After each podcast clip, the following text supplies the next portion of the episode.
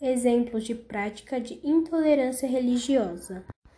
Boa parte dos que praticam atos ofensivos e intolerantes é composta por pessoas de maioria religiosas, por aquelas que carregam interpretações fanáticas sobre os escritos religiosos. Quando falamos em intolerância religiosa, não estamos falando em apenas agressões físicas e verbais.